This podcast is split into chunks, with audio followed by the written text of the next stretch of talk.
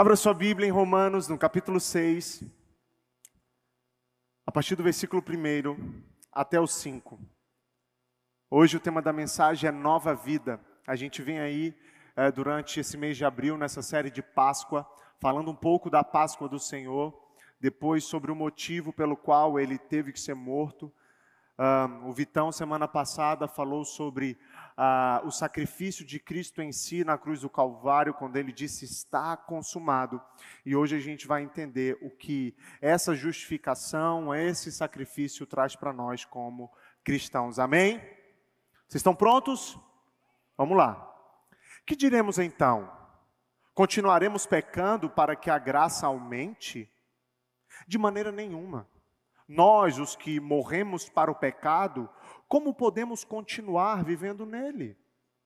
Ou vocês não sabem que todos nós que fomos batizados em Cristo Jesus, fomos batizados em Sua morte? Portanto, fomos sepultados com Ele na morte por meio do batismo, a fim de que, assim como Cristo foi ressuscitado dos mortos mediante a glória do Pai, também nós vivamos uma nova vida. Se dessa forma fomos unidos a Ele, na semelhança da Sua morte, certamente seremos também na semelhança da Sua ressurreição. Nessa série a gente viu que, através da justificação, podemos entender que os nossos esforços morais não conseguem contribuir em nada para a nossa salvação. Vimos que aquilo que fazemos não nos dará salvação. A justificação nos mostra e nos revela que, de fato, por meio dela, eu e você somos salvos mediante a fé em Cristo Jesus. Mas, se as nossas boas obras não têm valor nenhum para conquistar essa salvação, então, por que fazer o que é bom? Por que devemos fazer o que é bom, já que essa justificação, essa salvação não vem das boas obras. Paulo mesmo disse: vocês não são salvos pelas boas obras. A salvação não vem de vocês, não é um dom de vocês, mas é um dom de Deus revelado a vocês, dado a vocês. Somos salvos mediante a fé em Cristo Jesus. Então, se somos salvos pela fé e não por boas obras, do que vale viver uma vida sem pecar? Já que as minhas obras não interferem na salvação, por que, que eu vou ficar fazendo o bem? Por que, que eu devo fazer o bem? Por que eu devo ter uma vida moral? Por que, que eu devo ter uma vida sem pecado? Sabe, o Evangelho diz: você é salvo pela graça, não por viver uma vida pura. Você é salvo pela graça, não por vir todos os dias à igreja. Você é salvo pela graça, não porque você é um crente excelente, que você é perfeito e maravilhoso. Você é salvo pela graça, não porque você não falta uma oração da sua igreja. Você é salvo pela graça, não, não porque você é santo pra caramba, sabe? Aquela pessoa que, que, que a gente conversa com ela e ela arrota a santidade. Você é salvo, querido, por meio de Cristo Jesus, através de Cristo, é tendo fé no sacrifício do Pai. Será que essa mensagem abre a porta para que a gente viva uma vida imoral? Vamos lá. Se somos salvos pela graça e não pelas boas obras, será que essa informação, essa mensagem faz com que vivamos uma vida imoral? Uma vida qualquer?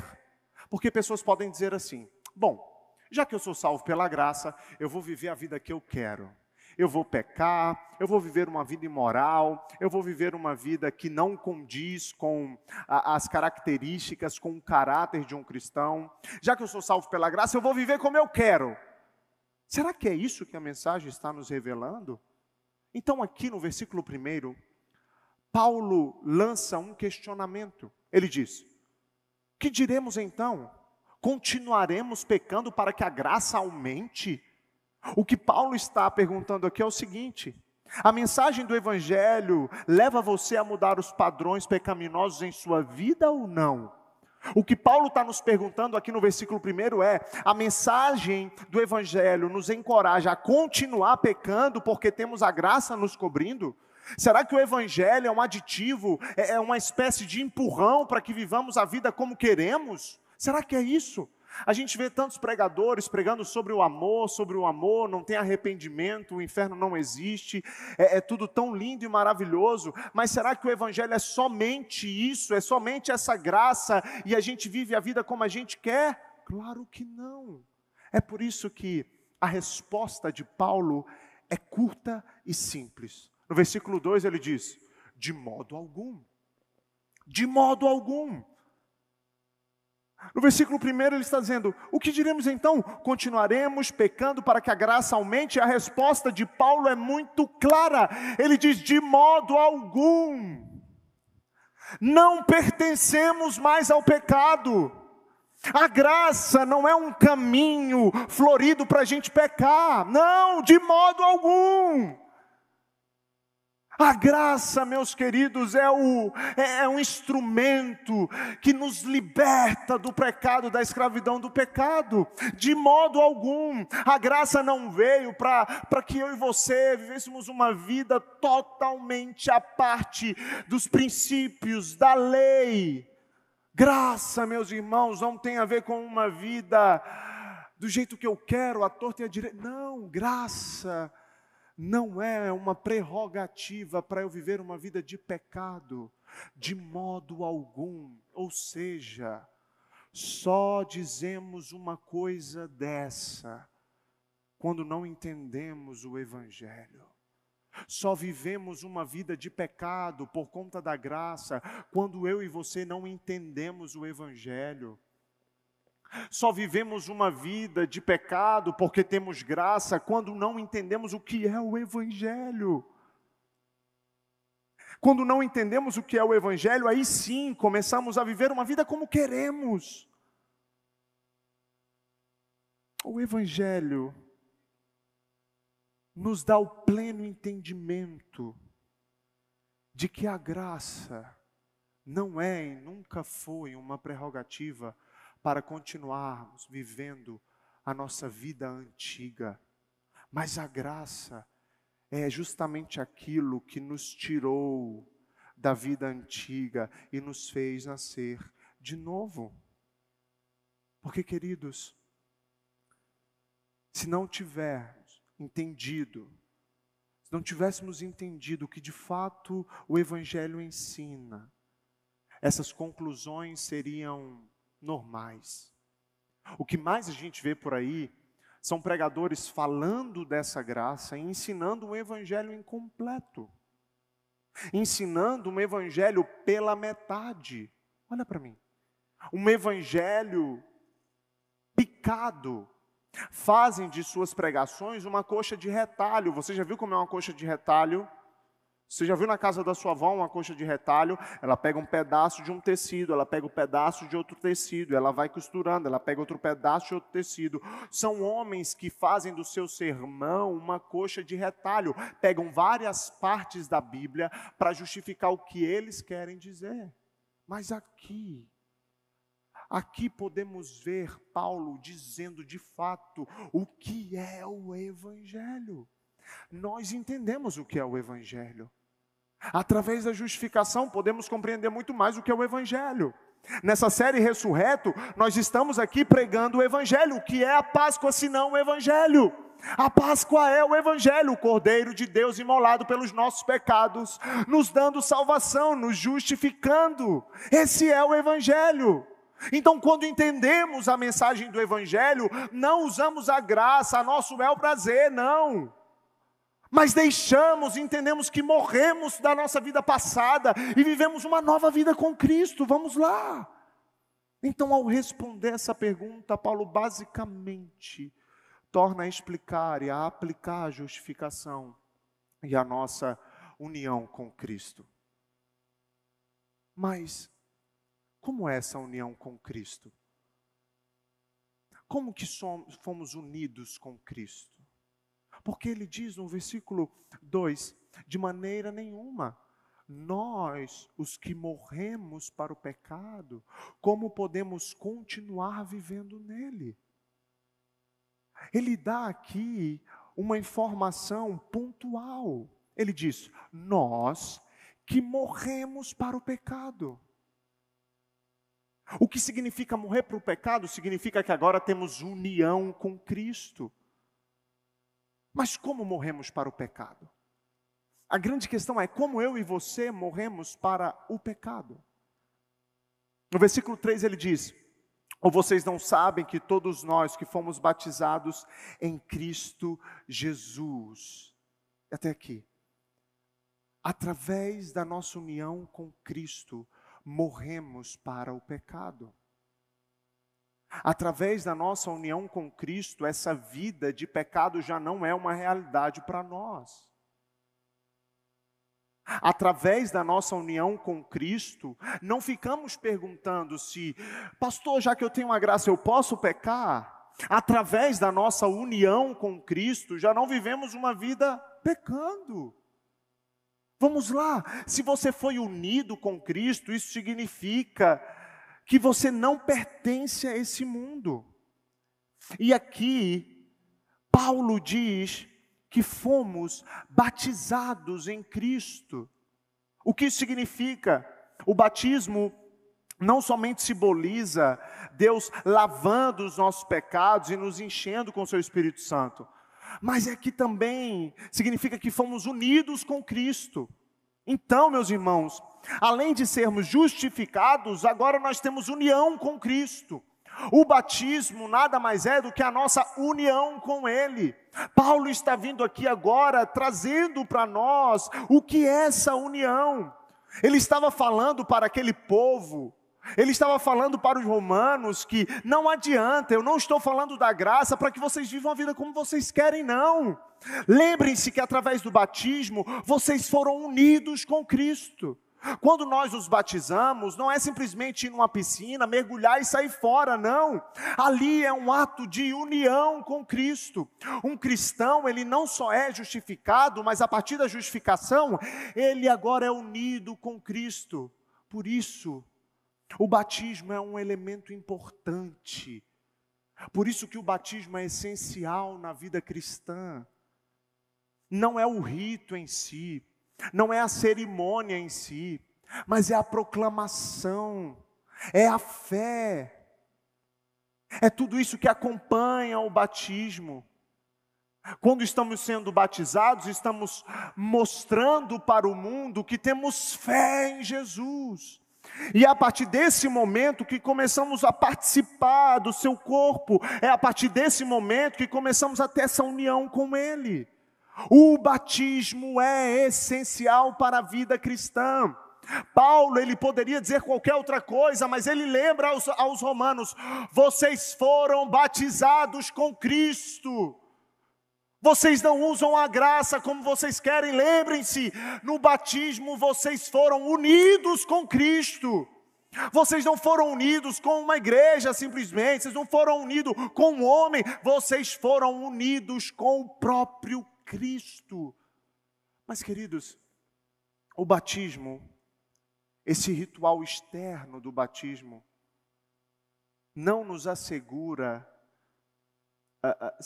que somos salvos. Ir para o batismo agora não significa dizer que, porque fomos às águas, seremos salvos. Não. Sabemos que a salvação, a justificação é pela fé. Quando vamos para o batismo, estamos mostrando, colocando para fora que temos fé e que acreditamos que Jesus é o nosso Senhor e Salvador. Talvez você tenha se batizado e você nem faz sim, você nem, nem lembra o dia. Porque eu, eu penso assim: se você não lembra o dia do seu batismo, nem valeu. Você não sabe o dia que você morreu? Você não sabe o dia que você nasceu de novo? Você não sabe o dia que você se uniu com Cristo? Nem valeu. Queridos, o que vamos presenciar agora é um ato público de pessoas dizendo: eu tenho fé em Jesus. O que vamos testemunhar agora são homens e mulheres morrendo, sendo sepultados, mas ressuscitando, tendo união com Cristo. Esse aqui é um elemento essencial. Não existe igreja sem o batismo, não existe igreja sem Santa Ceia, não tem como. Em todo o Novo Testamento a gente pode ver o batismo presente. Então, olhem para cá. Nós que fomos batizados em Cristo Jesus, morremos para o pecado. Quando Paulo escreve que fomos batizados para Cristo Jesus, quer dizer que, através da fé, externamos nossa união com Cristo de uma forma visível. O que vocês estão prestes a fazer agora não é mergulhar numa piscina e mostrar para a sociedade que vocês são batizados. De nada vale o que vamos fazer aqui. Isso aqui é simplesmente um ritual, uma cerimônia. Mas o que precisa estar aí dentro é uma verdade de que vocês creem em Jesus. O que vamos fazer aqui agora não é algo para postar no Instagram, mas é para dizer para o mundo: eu creio em Jesus. Eu creio nesse Cristo. Ele continua dizendo: Fomos batizados em Cristo Jesus, fomos batizados em Sua morte, no versículo 3. Versículo 4: Portanto, fomos sepultados com Ele na morte, por meio do batismo, a fim de que, assim como Cristo foi ressuscitado dos mortos, mediante a glória do Pai, também nós vivamos uma vida nova. Se dessa forma fomos unidos a Ele na semelhança da Sua morte, certamente seremos também na semelhança da ressurreição. Meus amigos, o batismo é, de certo modo, uma expressão teatral da nossa morte. O batismo é uma festa para celebrarmos a nossa morte. O batismo é um funeral. É isso que Paulo está dizendo. Mas o que que o que que acontece no batismo? No batismo nós morremos, somos sepultados e ressuscitamos para uma vida nova. O que acontece no batismo? A nossa vida anterior, a nossa vida passada tem um fim para dar começo a uma nova vida. Quando vocês mergulharem naquelas águas, vocês estão ali naquele momento morrendo, estão sendo enterrados com Cristo. Ao entrar nas águas batismais, vocês, como um sinal, estão morrendo para a vida antiga. Como alguém que morre para a vida antiga quer continuar viva para ela. Como alguém que morre, alguém que deixou a sua vida para trás, quer continuar vivendo nela se você está morto. Eu não vejo morto andando por aí. Eu não vejo morto indo para o trabalho. Eu não consigo ver. Mas todas as vezes que eu e você que fomos batizados, queremos voltar para a nossa vida antiga, é como morto, zumbi, querendo, correndo atrás da nossa vida antiga. Isso é impossível, isso é inconcebível, é impossível. Se você ainda continua indo atrás da sua vida antiga, é porque de fato não houve um novo nascimento. Talvez você não tenha entendido a mensagem do Evangelho. Por isso que Paulo está dizendo: vocês vão continuar pecando. Quer dizer que a graça é para que vocês pequem? Claro que não. Quando morremos, quando descemos aquelas águas de maneira total Batismo é ser submerso. Quando estamos de maneira completa naquelas águas, voltamos com uma nova vida e a nossa vida passada foi enterrada. É agora que participamos da, da morte e do sepultamento de Cristo. É nesse momento que nos unimos com Cristo e ressuscitamos para uma nova vida. E essa ressurreição não é simplesmente uma ressurreição para andar pela Djalma Batista, mas é a certeza de que eu sou ressuscitado com Cristo. E se sou ressuscitado com Cristo, eu não vivo mais uma realidade terrena tão somente, mas agora eu vivo como alguém que tem união com Cristo. União com Ele. Por isso, quem sai da água do batismo,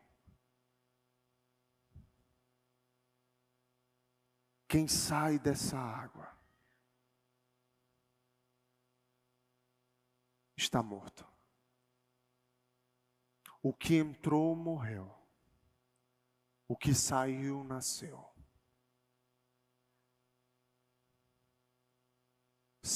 Nasceu para continuar no pecado, já que temos a graça? De modo algum. No batismo, o homem inicia oficialmente a sua carreira cristã.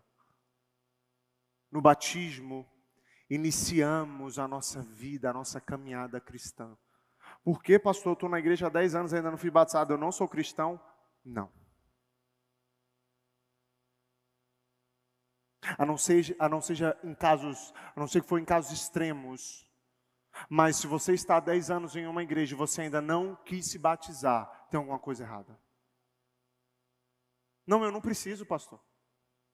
Se o próprio Cristo, que é o próprio Deus, foi batizado, por que, que eu e você não devemos nos batizar? A vida cristã começa com o batismo. Na verdade, é nesse momento que oficializamos para o mundo o que somos.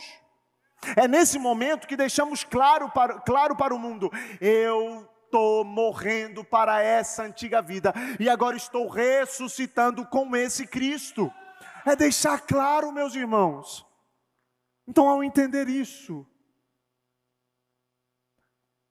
permaneceremos no pecado. Ao entender isso, a gente vai continuar no pecado porque a graça é abundante. Agora, quando imaginamos a nossa vida antiga de pecados como morta e sepultada, temos um motivo poderoso para resistir ao pecado. Quando olhamos para a nossa vida morta e enterrada, é isso que nos dá um motivo poderoso para resistir ao pecado. Todos pecaram. Vamos continuar pecando, mas ele não nos domina mais. O pecado não nos domina mais. Então, o que eu quero nessa noite trazer para vocês é que chegou um tempo de declarar que todos nós fomos ressuscitados com Cristo. Ainda que você tenha sido batizado há muitos anos atrás, chegou o momento de você olhar para o dia que você morreu. Lembra quando lemos em Êxodo 12 que a Páscoa é um novo tempo? Chegou a hora de nós olharmos para o nosso batismo e entender que aquele foi um novo tempo. Hoje para vocês é um novo tempo, isso é Páscoa. Um novo tempo onde morremos para o pecado e vivemos para Cristo. Chegou a hora de nós, como igreja, olha para mim, chegou a hora da gente lembrar o dia que morremos. Chegou a hora da gente lembrar o dia que a gente foi sepultado. Porque é olhando para isso que vamos ter um motivo para resistir ao pecado. Sabe, quando um exército entra num país, um exército inimigo entra num país e começa a devastar o país, o exército local entra na guerra e começa a lutar contra esse exército do mal. O exército local começa a vencer a guerra contra o exército do mal. O exército local mata e vence a guerra contra o exército do mal.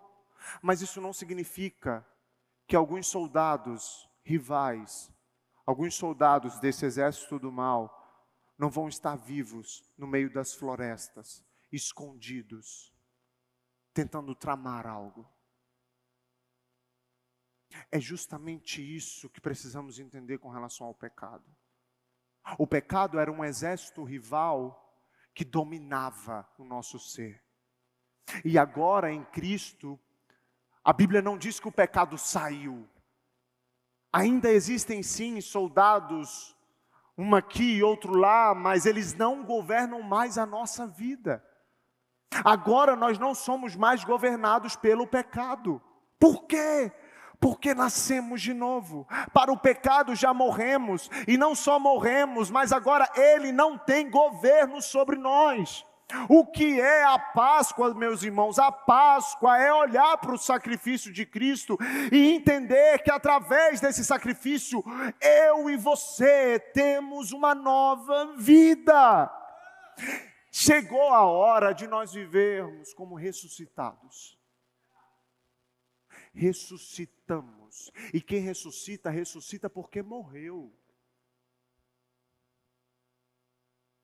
Você já presenciou alguém ressuscitando? De verdade. Deve ser uma emoção surpreendente. Ver um filho na UTI, as máquinas, os médicos já disseram que aquela criança morreu, assim como aconteceu com Agnes. O pai dela chega no hospital e, e Agnes estava morta. E minutos depois ele ora e Agnes ah, toma vida novamente. O que aconteceu com a gente, meus irmãos, é que ressuscitamos.